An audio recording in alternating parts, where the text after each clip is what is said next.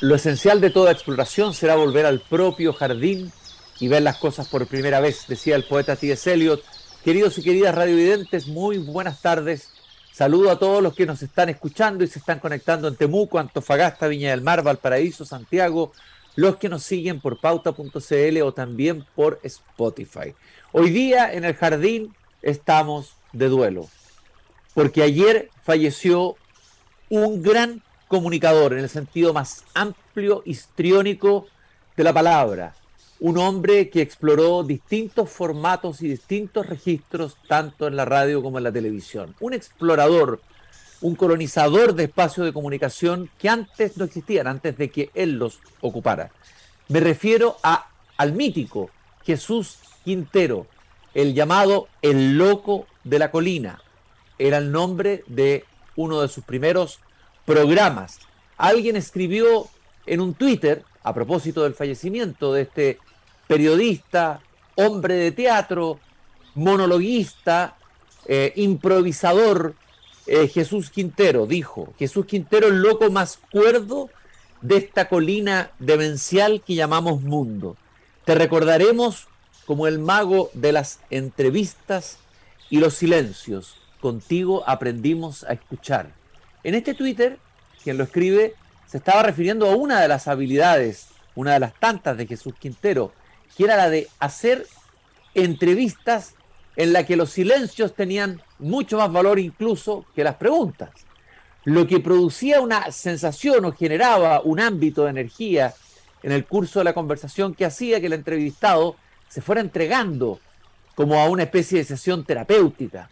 Recuerdo haber escuchado por primera vez hace muchos años atrás una entrevista que él le hiciera al presidente de Costa Rica. Uno diría, ¿a quién le dan ganas de escuchar una entrevista al presidente de Costa Rica.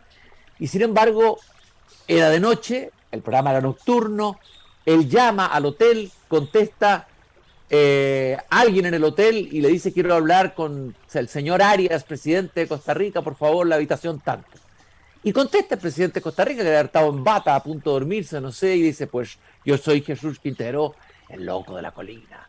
Quisiera hablar con usted, presidente. Dice, no, de verdad, estoy de paso por acá, lo siento, mañana buscamos una Y él lo empieza a envolver, lo empieza a envolver y termina la entrevista, recuerdo muy bien, casi llorando, el presidente de Costa Rica haciendo recuerdos de su infancia, eh, dolores, traumas de su historia. Bueno, esa era la magia, una de las tantas magias de este comunicador excepcional que falleció bastante solo y arruinado desde el punto de vista económico, un hombre que quebró por proyectos eh, que tienen que ver con el teatro. Seguramente era, esa era su segunda gran, o la primera gran pasión probablemente, la de la dramaturgia. Él tenía un teatro que se llamaba Teatro Quintero, si no me equivoco, y él murió en Huelva, en un chalet en Huelva donde se escondió su Huelva natal.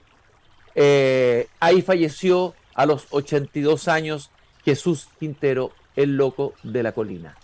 Y hoy día queremos rendirle un homenaje y he invitado a mi querido amigo Javier Sanfeliu, con quien hemos conversado tantas veces aquí en Desde el Jardín. La última vez hablamos sobre Leonard Cohen, porque nosotros, hace la friolera de algunas décadas atrás, 34 años.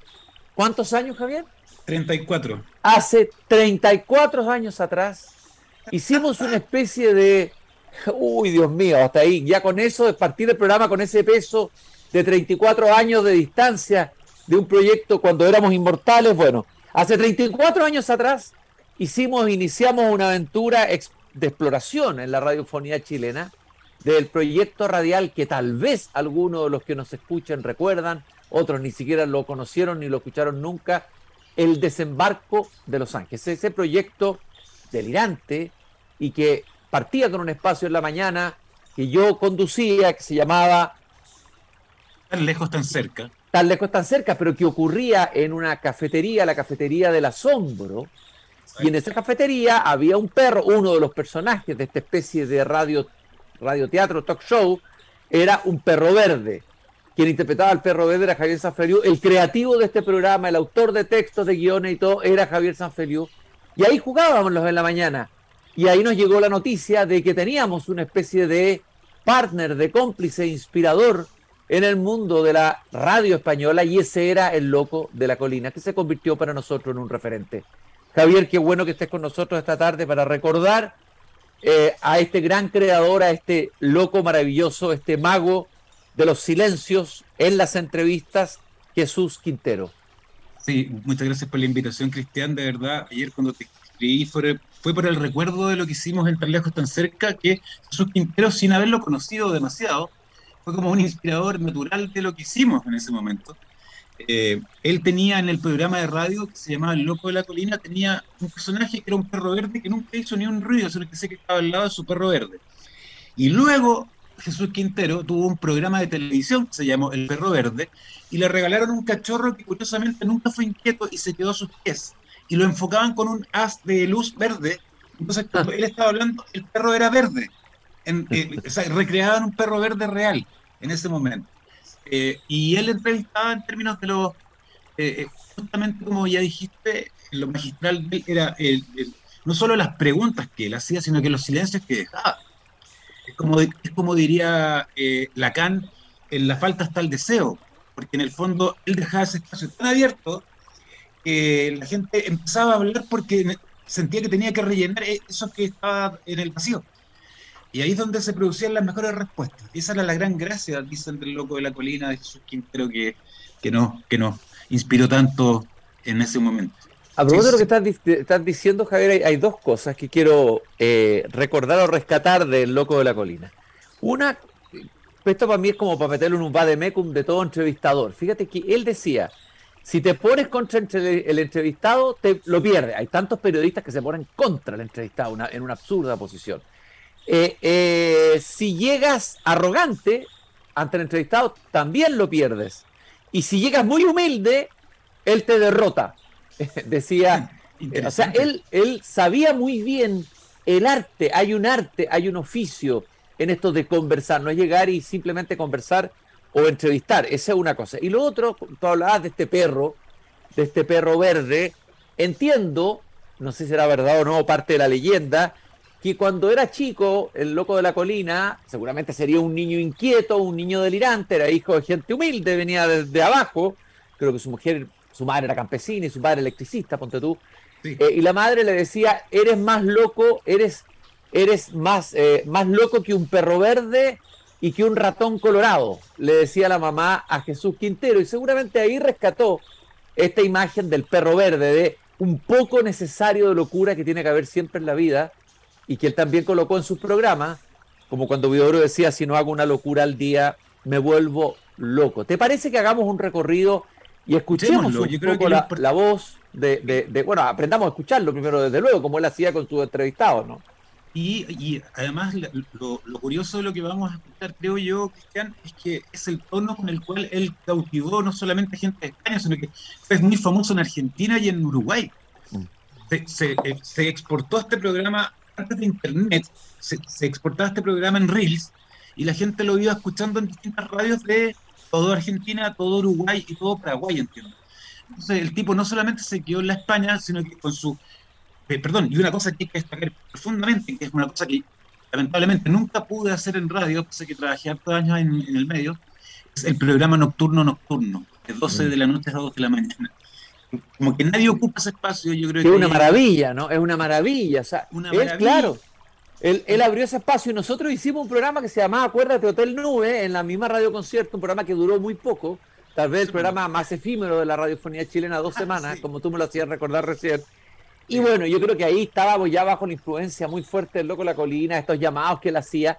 Eh, vamos a escuchar, ¿qué, podríamos escuchar de, él, de su voz? Porque él también tenía unos monólogos partían los programas con unos verdaderos monólogos, con una música detrás, ah, generaba una ambientación. Eh, vivir.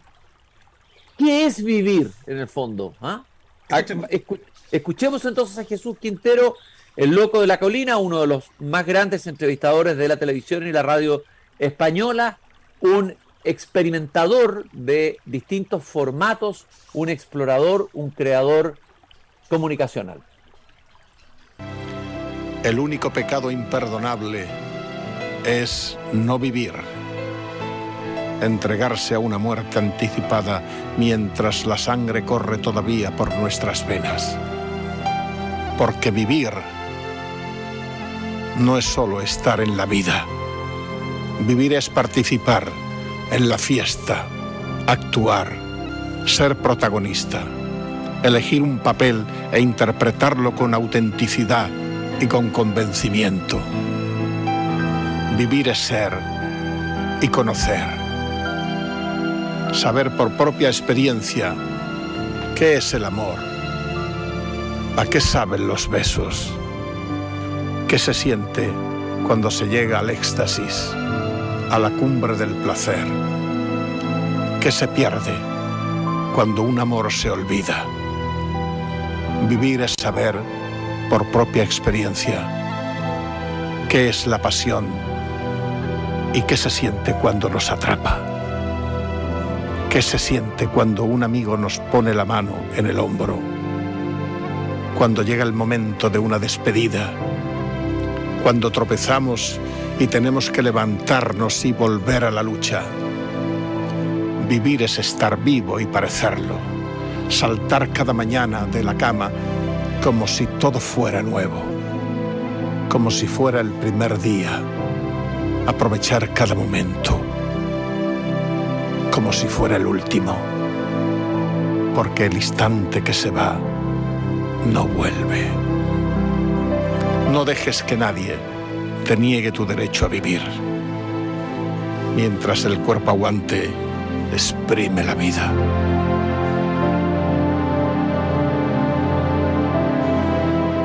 Esa es la voz de Jesús Quintero, quien maravillosamente barroco, barroco, quien hace un elogio del vivir y que falleció, que ya no está vivo, pero que vivió a plenitud y que dice que hay que participar de la fiesta de la vida y actuar y representar ese papel. Él eso lo hizo, ¿no?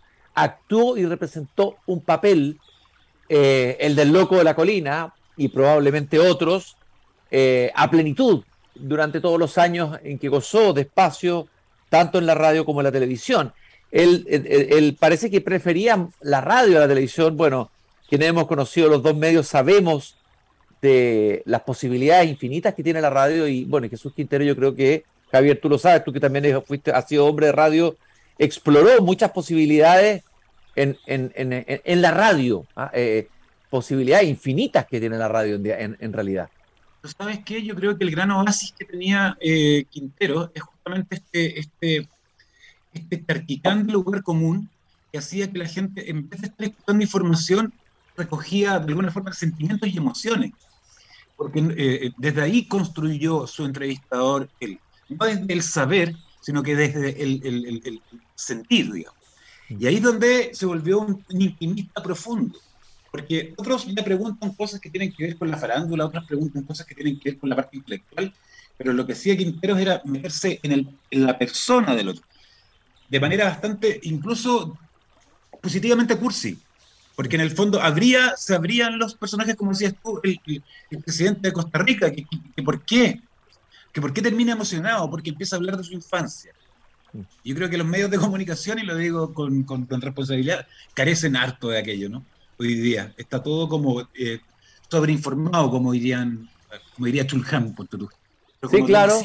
Sí, sí hay, hay, hay, demasiada información. Nosotros mismos, ya nos estamos volviendo, nosotros mismos ya somos información que se tranza y que circula por las redes. Él tuvo un programa eh, que se llama El hombre de la roulette y este programa lo encuentro muy precioso, fue uno de los primeros programas o proyecto programa también, no sé si duró mucho, que la idea de él era recorrer los pueblos de España en una furgoneta llena de libros y entrevistar gente anónima, gente común y corriente, pero gente que tuviera una historia. ¿Ah? Eh, eh, y ese encuentro que es como proyecto radial o proyecto comunicacional tremendamente interesante. Es decir, hay personas que tienen historia, bueno, eh, y cómo esa historia puede dar espacio a una hermosa conversación. Eso lo hizo de alguna manera también, solo para citarlo, Cristian, lo hizo Paul Oster. En, pensé que mi padre era Dios cuando hace el programa de radio en la NPR, en la, National Public Radio de, de Estados Unidos, él, recoge esa historia y las va poniendo al, aire y además después edita el libro. Pensé, y pensé que mi padre era Dios. Lo que hace un poco también el, eh, Quintero es básicamente justamente eso, grabar a gente anónima que tenía historias con el azar, que tenía historias de amor, historias de tristeza. En esa, en esa, duró dos, o tres años nomás, pero bastante poderoso, porque imagínate lo hacías casi todos los días. Javier, algo lo insinuábamos recién, pero eh, a propósito de esas entrevistas que él hacía en la noche en el programa, en el mítico programa El Loco de la, Comina, eh, la Colina, Jesús Quintero tenía una capacidad de envolver a quien entrevistaba, se llamaba, alguien dijo que era una terapia ocupacional nocturna, la que él hacía con su programa, que era, cumplía labor como un terapeuta, una especie de chamán radial. Eh, yo me imagino que alguien podría haber hecho un programa así en la Amazonía, en una radio AM perdida en algún lugar del, de, la geografía delirante latinoamericana. Desde un eh, barco pirata. Desde un barco pirata, desde... Y, eso es, la frescura ¿no? de, lo, de lo que él hacía en radio. Sí, yo creo que, bueno, como te comenté antes, hace tanto tiempo en radio, uno de mis últimos anhelos fue hacer un programa nocturno, nocturno como el que hacía él, porque ahí ya la derivada es intimidad y este, este devaneo que uno puede tener durante el periodo en que está hablando, porque no tienes la obligación de estar in informando rápidamente porque tienes que hacer la pregunta rápido porque viene el tanto comercial. Es porque tienes el espacio para lograr una intimidad. Era un programa hacia adentro, no era un programa hacia afuera, no era solo lo que pasaba en el mundo afuera, era lo que pasaba adentro de las personas. Y ese era un poco el leitmotiv de todo lo que hizo eh, Jesús Quintero en, en toda su carrera. Y yo creo que ahí hay un valor en una sociedad tan sobrecomunicada como esta, que todo el rato hay información que no tiene ni un peso y, también ni una emoción. Desde ahí yo creo. y, y, donde, y donde hay cada vez menos escucha verdadera, o sea, se emite, se emite, pero se escucha muy poco. Fíjate que hay entrevistas muy interesantes, conversaciones, las comentábamos antes de iniciar el programa. Recomendamos a quienes nos están escuchando que escuchen una estupenda entrevista a José Saramago, pero también entrevistó, me acuerdo una vez, un playboy, un playboy español le preguntaba cuál era la receta para seducir a una mujer pero era una entrevista que, que muy interesante, muy, muy atractiva, a pesar de que el personaje podía ser tal vez simplemente eso, un playboy. Fíjate que él afirmaba lo siguiente sobre entrevistar, decía, ante un eh, personaje con el que él quería conversar, decía, yo no voy a acosarlo, ni chuparlo, ni vencerlo. Nunca uso la estocada, decía con el entrevistado. Si ha de morir, se matará solo con sus propias palabras. Eh, no me gusta esa moda del reportaje agresivo, dice Jesús Quintana. ¿Cómo resuenan esas palabras en el mundo comunicacional de hoy día? Ah, eh, yo vi, una, eh, vi, y, escuché una entrevista que le hizo Miguel Bosé el año 2007 y Miguel Bosé, sin darse cuenta, empieza a hablar de su feminidad y empieza a hablar del cómo la vivía él, pero, nunca hubo una pregunta, ¿eres gay? ¿Eres homosexual? sino que en el fondo eh, ¿viviste con siete mujeres? Sí. ¿Qué es eso? ¿Eso te afemina? Por supuesto, empieza a ver el otro. Y ahí empieza a contar de manera súper natural aquello que él era. Pero no era una cosa de farándula, sino que en el fondo era una cosa de experiencia vital de vida. Entonces, desde ahí se construyó una, confianza. Hoy día, ¿quién va a los medios con mucha confianza? Porque siempre piensas que van a las tocadas, al final. Es como Desde luego, y no se entrega. entonces tú vas, el, el entrevistado va acorazado no se entrega, no se abre, no se abre ninguna grieta, ningún espacio, esa es la maravilla del arte, casi como que hacía una especie de, eh, eh, de acupuntura del alma del entrevistado, ¿no? Iba tocando los puntos sensibles, iba abriendo esos espacios energéticos. Y, vamos y, yo creo que porque él se metía en los dolores, se metía en las depresiones, se metía en los dolores, porque él también los vivía. Y hay un monólogo, porque tenía también unos monólogos que se lanzaba que podían durar varios minutos. Acabamos de escuchar uno al comienzo eh, de Jesús Quintero. Y hay uno en el programa El Loco Soy Yo, en donde habla de la soledad, de la angustia, pero eh, no la habla como algo externo, sino como algo que viene desde su propia experiencia. Escuchemos su voz y su palabra. Buenas noches. Te aseguro que cuando hablo de soledad, de depresión, de incomunicación, de angustia o de dolor o de rabia, no hablo de oídas. Por suerte o por desgracia, sé lo que estoy diciendo porque todo eso y más lo he padecido yo en carne propia. No estoy con los que sufren solamente por solidaridad, sino también y sobre todo por compañerismo, porque pertenecemos a la misma tribu. Sé por experiencia lo que es sentirse como en un desierto, en una ciudad de miles o de millones de habitantes. Sé lo que es estar solo entre la gente, hermano. Sé lo que es esperar y desesperar tanto tiempo en la tele. Conozco el sabor de la traición, el sabor del desengaño, del desamor, del miedo. Le he visto las orejas al lobo de la enfermedad y del dolor. He vivido sin dinero.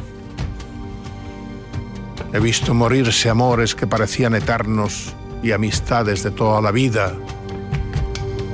Conozco el vicio y sus tentáculos. Sé lo que es volver con los bolsillos vacíos. Y conozco a los demonios de la resaca y del remordimiento. He padecido los abusos de poder, he sido agredido y he visto el odio pintado en unos ojos que me miraban. Conozco los aledaños de la locura. Y he puesto mi coche a más de 140 kilómetros y de 200 por hora en una carretera sobre el precipicio y me he asomado a algún balcón con intenciones negras. Sé lo que es acurrucarse en un rincón y esperar a que llegue el fin del mundo. no desear nada. cuando dice no esperar nada. A, un balcón con intenciones negras. O sea, está confesando que vivió probablemente momentos de depresión muy fuertes, muy hondas, bajones, que lo llevaron probablemente al borde del suicidio. Ahora, claro, uno dice muchos clichés, pero tiene esa rotundidad de lo español, ¿no? La rotundidad de, de Unamuno, la rotundidad de las frases del Quijote, la rotundidad que uno escuchaba en la literatura clásica española, que suena muy cliché y rimbombante, pero es, es rotundo. Es, es eh, amo, los clichés, amo los clichés. Me parece que son lugares comunes súper necesarios todo, todo el tiempo permanentemente. Como decía Félix García, la vanguardia no existe, mi amor.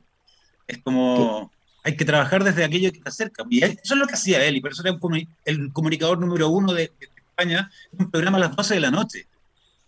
Sí, eso, eso que estás diciendo tú es muy interesante, Javi, porque existe como la tendencia en, en, muchos hoy a ser cool, en el sentido cool, en el sentido de no hacerse cargo de los clichés que nos unen, que son los que muchas veces con los que nos encontramos inevitablemente, incluso en algunos momentos de la vida, clichés que decimos cuando estamos enamorados, en algún momento de emoción, y desde ahí eh, lanzarse, porque se lanza, ¿no? Él se lanza y, él, y va abriendo, y tiene algunas frases notables, en medio de los clichés sale de repente un relámpago de, de, Quintero, ¿no? Tú lo sabes mejor que yo, Cristian, pero venimos saliendo de una elección en la cual efectivamente hacían falta clichés, ¿no? Yo creo. Claro. Pero dicho eso, también quiero decirle a la gente que está al otro lado del, del, micrófono que busquen en YouTube una entrevista que Jesús Quintero le hace a un toro. Y entrevista a un toro en el ruedo. El toro lo está mirando y él está haciendo preguntas toro. Eso no sabía. Y, le notable. ¿Tú eres, eres, de verdad eh, furioso o estás tímido? Solamente te estás defendiendo. ¿Amas o detestas al torero? Y empieza a hacerle preguntas. El toro lo empieza lo empieza a mirar y lo empieza a contestar de alguna manera muy rara. Y tú te das cuenta de que, el tipo tenía una forma de filosofía eh, urbana preciosa, Quintero. Yo eh, recomiendo, busquen Jesús Quintero, entrevista un pro. Oye, pero eso, eso claro, eh, lo que hemos escuchado son como monólogos. él era un hombre de teatro, por algo metió mucho de su capital, de lo que había ganado en los medios de comunicación, en un teatro que al final eh, eh, eh, hubo que cerrarlo porque no se pagaba el alquiler, no podía pagar el alquiler, y ahí empieza la ruina económica de, Quintero, muere retirado en, su chalet de Huelva. No muere, en la, miseria, pero, pero muere, creo que estaba en una casa de reposo que él tomó por, opción propia, estar solo, y iba a volver con su última mujer, tuvo tres matrimonios, y murió antes. Pero él estaba retirado porque estaba enfermo entonces se recluyó, pero no murió en la inopia, no, no murió como la pobre. Eh, sí, no, no llegó, no, llegó en realidad a ese extremo. En realidad murió a la hora de la siesta, dice la noticia. El rey de los silencios, así se lo llamó también, me gusta eso, ¿ah? que haya sido el rey de los silencios. Eh, eh, bueno, y, cuán importante, decíamos al comienzo, son los silencios. Hay, hay, hay, entrevistas memorables, una que le hizo a Carlos Saúl Menem, en que le pregunta si usted es musulmán. le dice a Menem si es musulmán y no dice, no, soy católico, apostólico y riojano, perdón, romano. Le dice Carlos, Carlos Saúl Menem. Y así yo creo que hay, creo que hasta Borges fue entrevistado por el Loco de la Colina. O sea, la cantidad de personajes que fueron entrevistados por el Loco de la Colina es impresionante. Todo, de luego, muchos de los que pasaban por España. Eh, y, él decía: Me llaman loco porque aún creo en los grandes sueños y en las, y en las utopías y porque no, no he renunciado a la felicidad, dice el Loco de la Colina. Y yo creo que nos regaló momentos de felicidad en la radio y en la televisión. Mira, en el monólogo que recién cortamos antes de que, terminara, él, termina y dice, es solo una cosa que después de todo lo que han escuchado yo voy a reivindicar para siempre. La alegría, la mm. alegría. La alegría. Que en el fondo, eh, en el fondo es ahí que él construye, digamos, este personaje, dice, siempre hay una salvación, en el fondo. Y, claro, y esa alegría, dice él, no sé si en el mismo monólogo, que viene de dónde, de, de, sus raíces, andaluz, él era del sur de España, era de alguna manera cercanos o parte del mundo andaluz, y una de las cosas que sabe el pueblo andaluz es la alegría. Estamos rindiéndole un homenaje a Jesús Quintero, el loco de la colina, eh, conductor, chamán radial, mago y rey de los silencios, un comunicador excepcional, único, entrañable, hay que decirlo, con Javier, eh, como decíamos al comienzo, tuvimos un programa en la radio hace muchas décadas atrás, ahora hay que decir décadas, no años. Eh, el, 95, el 95, imagínate, son, son 32 años, sí. Hace 32 años, me insistes en recordármelo, eh, el perro verde al lado mío, a mí está muy inquieto este perro verde que tengo aquí a, mi costado. Y te propongo que escuchemos un último fragmento, nos quedan muy poquitos minutos, de un discurso final de Jesús Quintero que tal vez tú podrías presentar. Eh, creo que ha sido lo mínimo que podíamos hacer desde el jardín, eh, rendirle un homenaje desde el sur del mundo a un comunicador que, como tú dices, fue más conocido en Uruguay, más en Argentina que acá, eh, pero que vale la pena que ustedes busquen y que escuchen en YouTube, que lo que caigan en el hechizo, porque la verdad que embruja. Uno dice, ah, el tipo cliché, medio ciútico, de repente la, la escenografía que ponen en la televisión, el micrófono como dorado, pero te va, cierran los ojos y de verdad te va envolviendo, y eso es un don que pocos comunicadores tienen y que él tenía a raudales. Vemos lo eh, de la revolución.